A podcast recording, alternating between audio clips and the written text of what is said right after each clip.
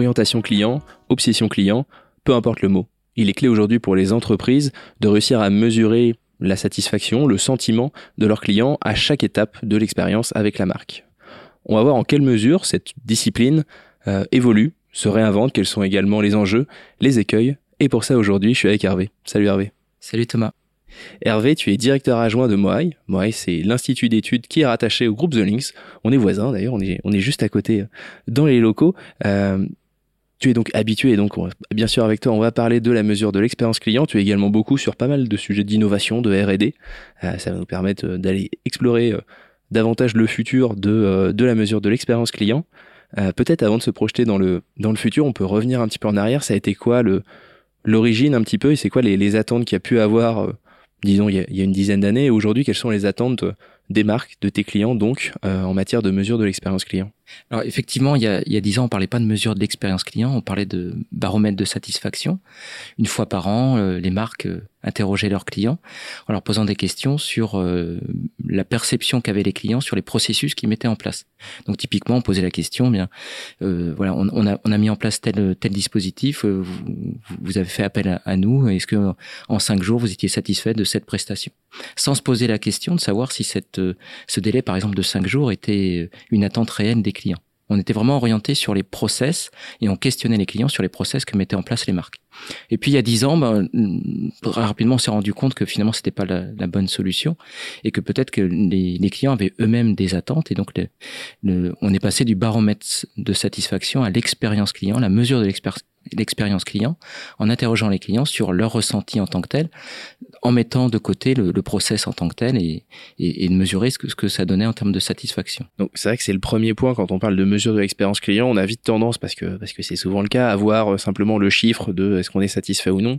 En réalité, il y a toute la partie euh, toute la partie verbatim où vous récupérez aussi de l'information, vraiment du du sentiment euh, du, sentiment client. Ça fait également euh, c'est ce que c'est ce qui se cache derrière la notion de, de mesure de l'expérience client. Euh, tout à fait, parce qu'un chiffre euh, pris tout seul, ça ça veut rien dire. Alors moi, je suis statisticien de formation, donc je je, je sais que voilà le, la statistique c'est l'art le plus élaboré du mensonge, donc c'est pas à moi qu'on qu'on va apprendre ça. C'est c'est beau ça.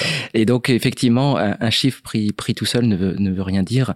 Et tout, tout, ce qui est intéressant dans l'expérience client, c'est de mettre en relation une appréciation client, une mesure de la satisfaction client à travers des KPI, on pourra en reparler, des différents indicateurs de la satisfaction, et de les mettre en parallèle avec un verbatim, l'expression euh, bah, du, du, pourquoi de, de cette mesure. Je suis satisfait pour quelle raison? Je suis insatisfait pour quelle raison? Et en plus, c'est jamais ni noir ni blanc. C'est je suis satisfait, mais il m'a manqué ça, ou je suis très insatisfait. Par contre, j'ai pu apprécier telle ou telle partie dans, dans la démarche de l'expérience client que j'ai eu avec la marque. Ok. Donc c'est déjà un, premier saut, une première étape qui fait que j'imagine ça doit être euh, d'autres dispositifs et d'autres informations à, à restituer euh, euh, pour vous en matière de mesure de l'expérience client. Ce passage de simplement de la ouais, de la satisfaction client à vraiment l'évaluation de l'ensemble de son expérience.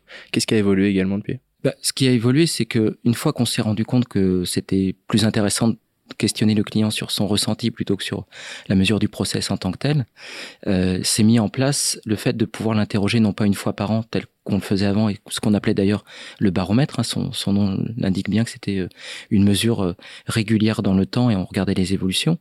Ben, le, les marques se sont dit, ben, puisque j'ai plus d'interactions avec les clients euh, plus qu'une fois par an, ben, je vais les interroger au fur et à mesure de, du, du process, du parcours client.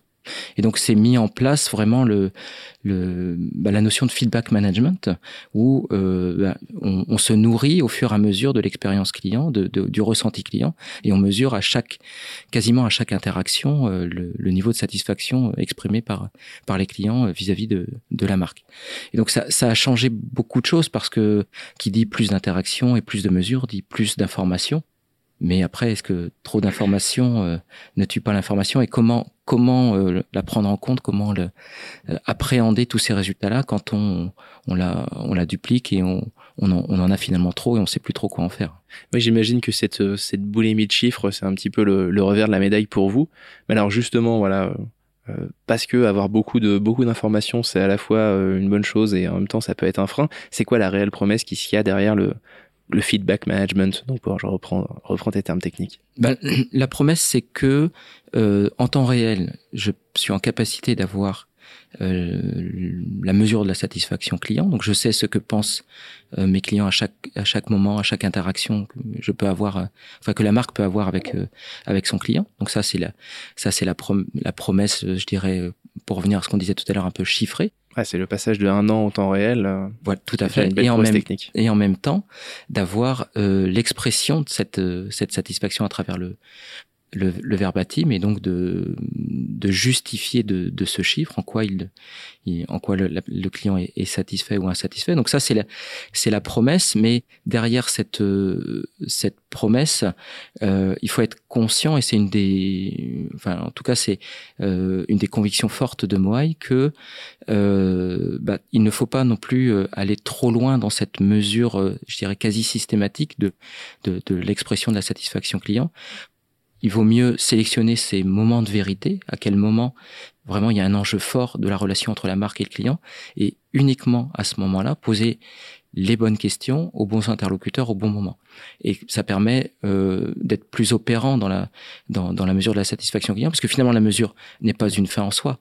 La, la fin en soi, c'est de la piloter et surtout de pouvoir identifier quels sont les, les manques dans, dans la délivrance de l'offre de service et comment on peut y pallier. Et c'est ça la vraie promesse du feedback management. C'est, c'est de, de, alors qu'on a écrit ses parcours clients, d'identifier à quel moment le parcours était vraiment en adéquation avec l'attente du client et à quel moment il ne l'est plus ou à quel moment la concurrence a pris de l'avance et, comment je peux y remédier à travers cette mesure.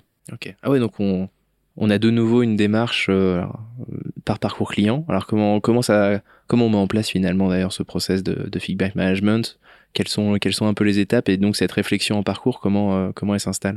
Ah bah, là, euh, comme tu disais tout à l'heure, on, on, on, est voisins et c'est là où, où, l'agence de com et l'institut d'études peuvent travailler main dans la main. C'est la plus-value qu'on peut avoir au, sein du groupe Zoning, c'est dire euh, il n'y a pas une mesure de la satisfaction client parce qu'il n'y a pas un parcours client. Euh, enfin, c'est un fer de lance à l'agence et, et chez moi, on en est convaincu également.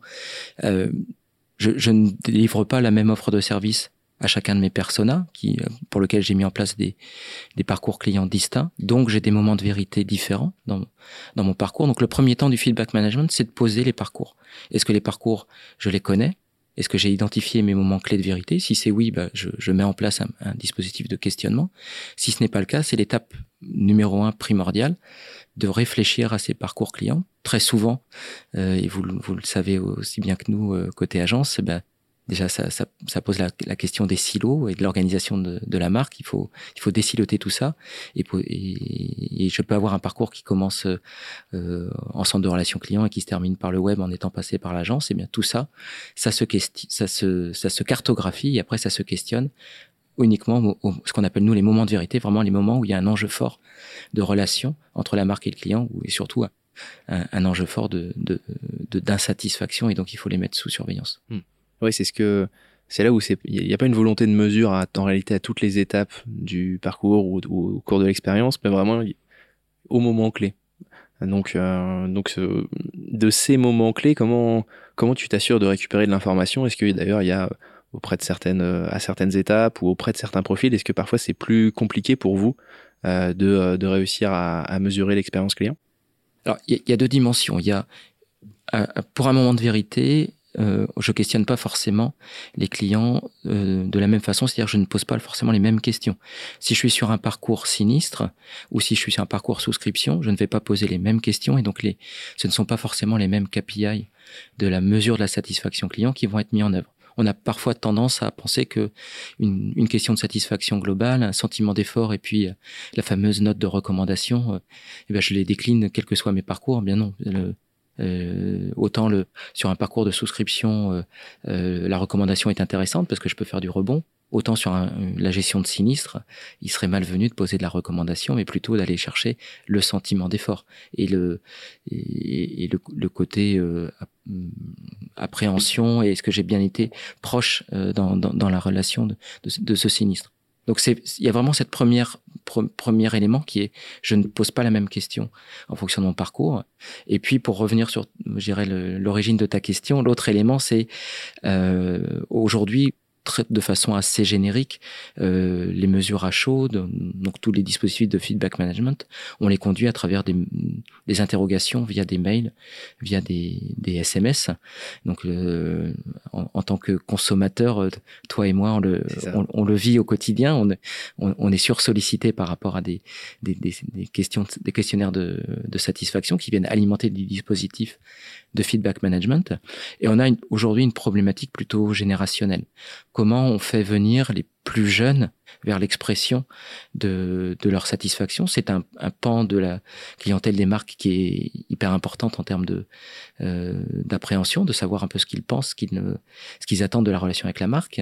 Mais c'est une population qui aujourd'hui ne gère pas de sa boîte mail ou très peu, ou uniquement dans des circonstances, je dirais, euh, professionnelles ou administratives, et donc ne, ne, ne vont pas prendre le temps de répondre à une enquête de satisfaction sur les canaux classiques sur lesquels nous on les administre. Et donc c'est un enjeu euh, d'aujourd'hui et probablement de demain de faire venir euh, cette génération-là sur euh, leur expression parce que on a besoin de, connaître leurs attentes et leur, niveau d'appréciation. Ok, alors c'est quoi à ce, moment-là les pistes justement pour réussir à contourner la boîte mail? Qu'en effet, en effet, est peu consultée par, les plus jeunes. Vous avez d'autres pistes, d'autres canaux? Alors il y a deux dimensions. Il y a la, comment on les fait venir à, à, à la réponse à l'enquête. Donc c'est les canaux de sollicitation. Donc euh, euh bah, c'est mm, comme on, cherche à aller aller les chercher sur du euh, sur du Snap, sur de l'Insta, euh, voire du TikTok, mais mais aujourd'hui, la, la, la, durée moyenne de consultation sur TikTok, c'est 15 à 20 secondes. Donc, euh, nous, on a besoin de, de 2 minutes, 3 minutes. Donc, euh, il y a une, une éternité euh, oui, oui, aller chez TikTok. Ouais. Et donc, on, on a le, le, canal de recrutement et puis après, il y a le mode d'interrogation. Donc, on va de plus en plus sur des, des dispositifs de gamification, de, de, rendre ça très ludique. Euh, on ne pose pas des, des, des, questions nécessairement de, de la même façon. Tout du moins, si l'esprit de la question est le même, la, sa, sa, mise en forme n'est pas la même en fonction des, populations qu'on qu cherche à cibler. Et à, l'inverse, euh, j'imagine qu'est-ce qu'il y a la même chose sur des populations plus âgées? Euh, Est-ce est-ce qu'aujourd'hui, voilà, l'outil mail c'est pareil et le fait donc de récupérer de, l'information via des mails est plus compliqué pour euh, les plus anciens? Alors, ça l'a, été jusqu'au Covid. On a vraiment vu la différence euh, euh post-Covid. Les, populations euh, les plus âgées se sont équipées d'adresses mail, de comptes, de comptes Facebook, de comptes Messenger parce que ils avaient besoin de voir les photos des petits enfants. Ils étaient, ils étaient isolés. Donc, euh, on a vraiment eu un changement de comportement. Avant, on disait, avant le Covid, on disait jusqu'à 75 ans, on interroge par mail. À partir de 75 ans, il faut absolument passer par le téléphone. C'est vrai que c'est souvent le l'âge auquel on fixe la, la, fracture numérique qui en effet que le. Aujourd'hui, nous, on l'a plutôt monté à 85 ans finalement. Ah ouais. Jusqu'à 85 ans, on peut, on peut interroger par mail. Alors certes, parfois, il, enfin, il faut, faut être conscient qu'il y a effectivement de, de l'électronisme, euh, d'ailleurs dans toutes les strates de la population. Hein, c'est pas nécessairement générationnel. C'est un peu plus vrai sur les, les, les, les, plus de plus de 75 ans, mais aujourd'hui, on arrive à être représentatif, euh, y compris euh, sur ces, ces tranches d'âge-là. Ok. Bon, on a beaucoup parlé de toute la captation de données, donc euh, il faut un gros volume pour que ça devienne, j'imagine, intéressant et de et de données euh, chiffrées et de, et de verbatim, hein, ça je, je, leur précise. Comment on fait, euh, comment vous faites déjà vous pour pas vous, vous perdre, parce que tu l'as, dit en effet, cette profusion de données, euh, euh bien sûr c'est une richesse et, euh, et en même temps ça peut être impressionnant et difficile à digérer.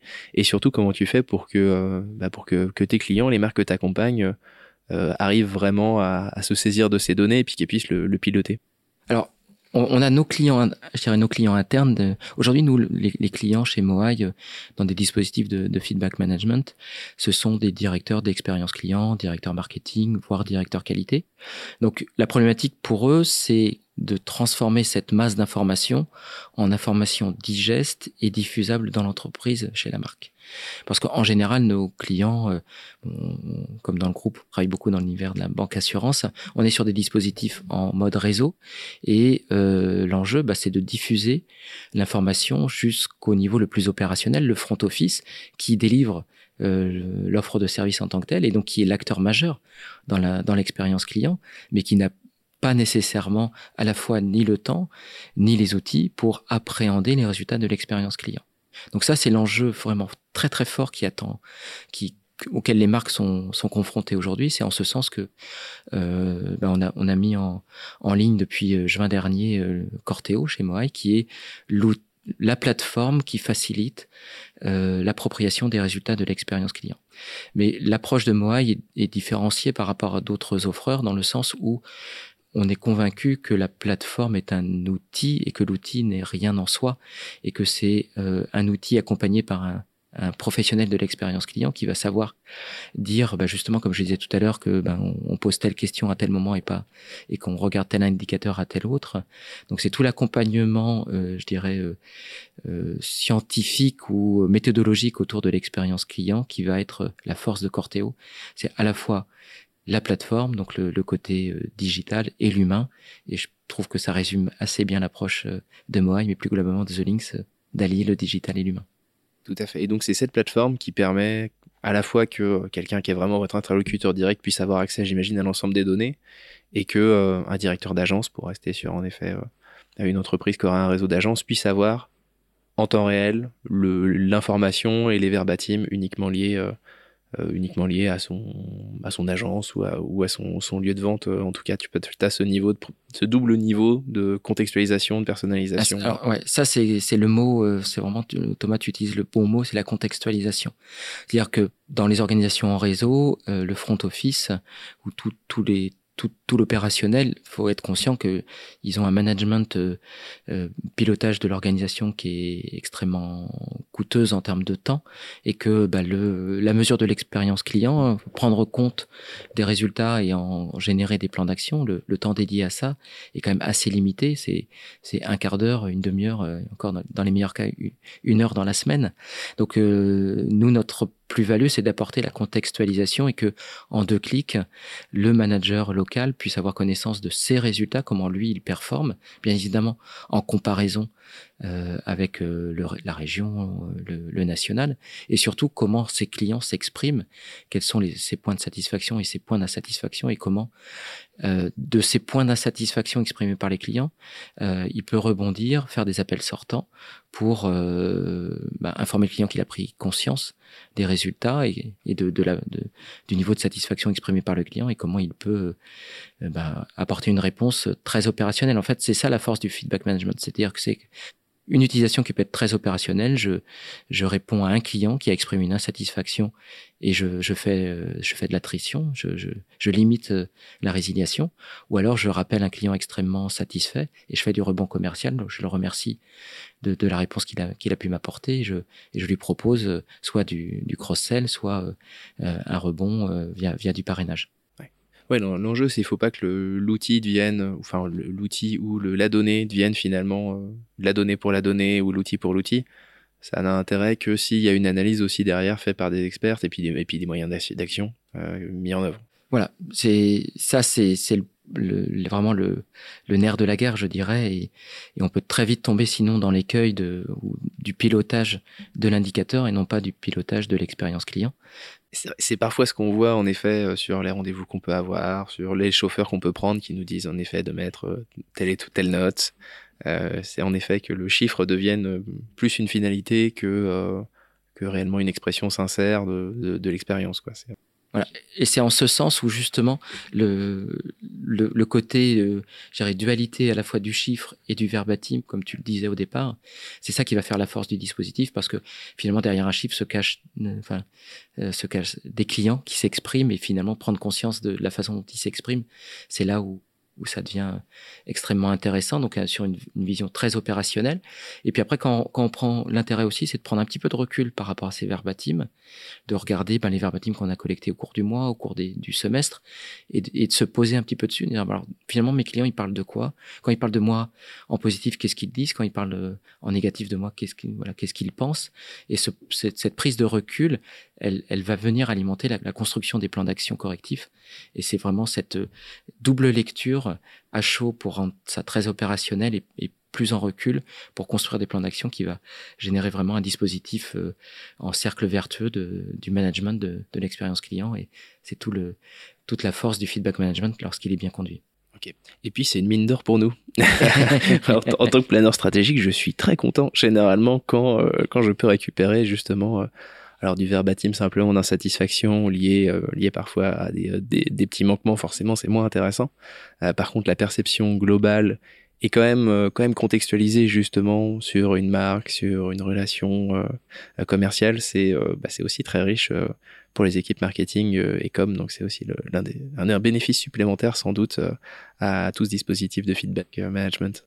Ouais, et juste pour rebondir là-dessus, je pense que ce que tu dis là, c'est vrai aussi au niveau des marques. C'est-à-dire que y a, y a, je parlais de silo, il y a vraiment aussi de, une organisation en silo, y compris sur l'expérience client, et que un service, un service marketing, un service communication aurait tout intérêt à prendre connaissance de tous les verbatims qui sont collectés par la marque parce que bah, il y a finalement toutes ces tranches de vie qui sont racontées par les clients, eh bien mise en scène, euh, il y, a, y, a, énormément de d'informations à, à, à, collecter et surtout à, à, à digérer et, et, ça, ça peut en faire une, un formidable corpus euh, bah pour, pour faire avancer euh, la communication de la marque, le, la stratégie marketing.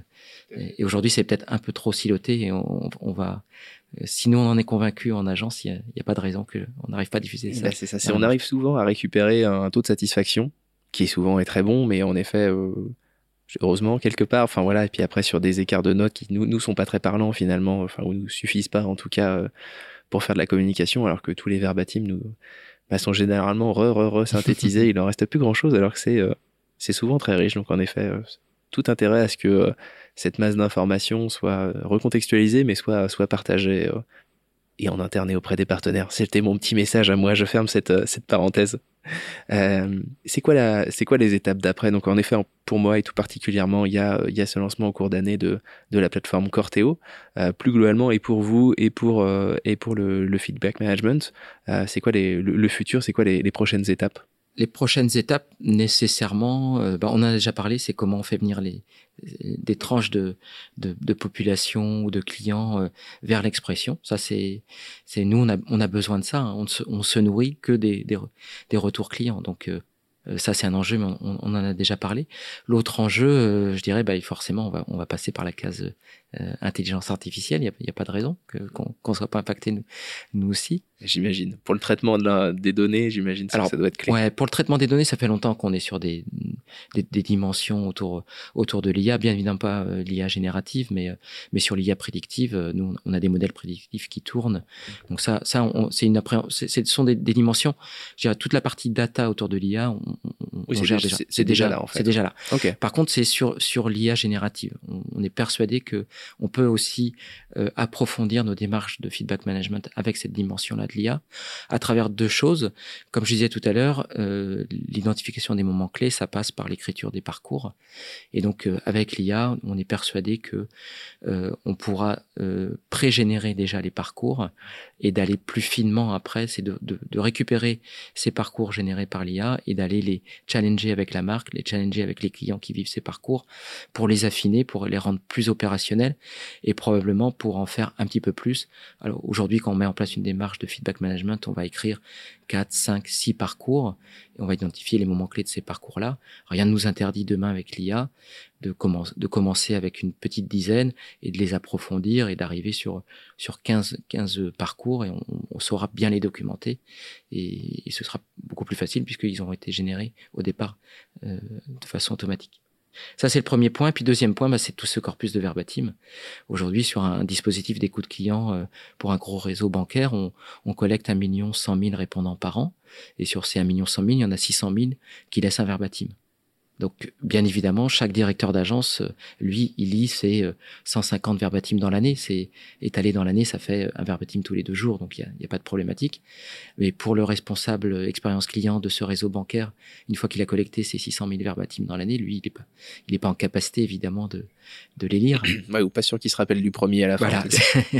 J'imagine. Et, et, donc, bah, l'IA va nous, nous permettre de, à la fois de, les, de, de mettre tout ce corpus de verbatim pour identifier les, les grands faits marquants, de quoi parlent mes clients en positif, en négatif, de quoi aussi ils parlaient l'année dernière, ils ne parlent plus et de, quoi ils parlent de façon nouvelle.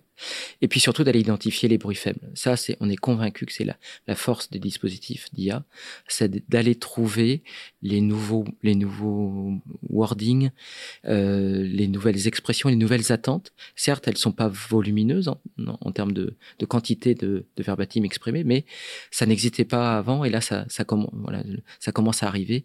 Et donc ça, l'IA nous aidera à détecter ça et ça, c'est c'est la prochaine étape. C'est ça, c'est la suite. Et ben on sera, on sera très, écoute, euh, curieux de, curieux de t'entendre parler de, à ce moment-là de cette prochaine étape et de voir comment l'IA s'est, euh, infiltrée, quelle place elle a pu prendre euh, dans la mesure de l'expérience client. Merci beaucoup Hervé. Merci Thomas. Et merci à vous d'avoir suivi cet échange. Vous pouvez retrouver tout ce que fait Moai sur moai-études.fr et bien sûr tout ce que fait The Link sur notre site thelinks.fr. À bientôt.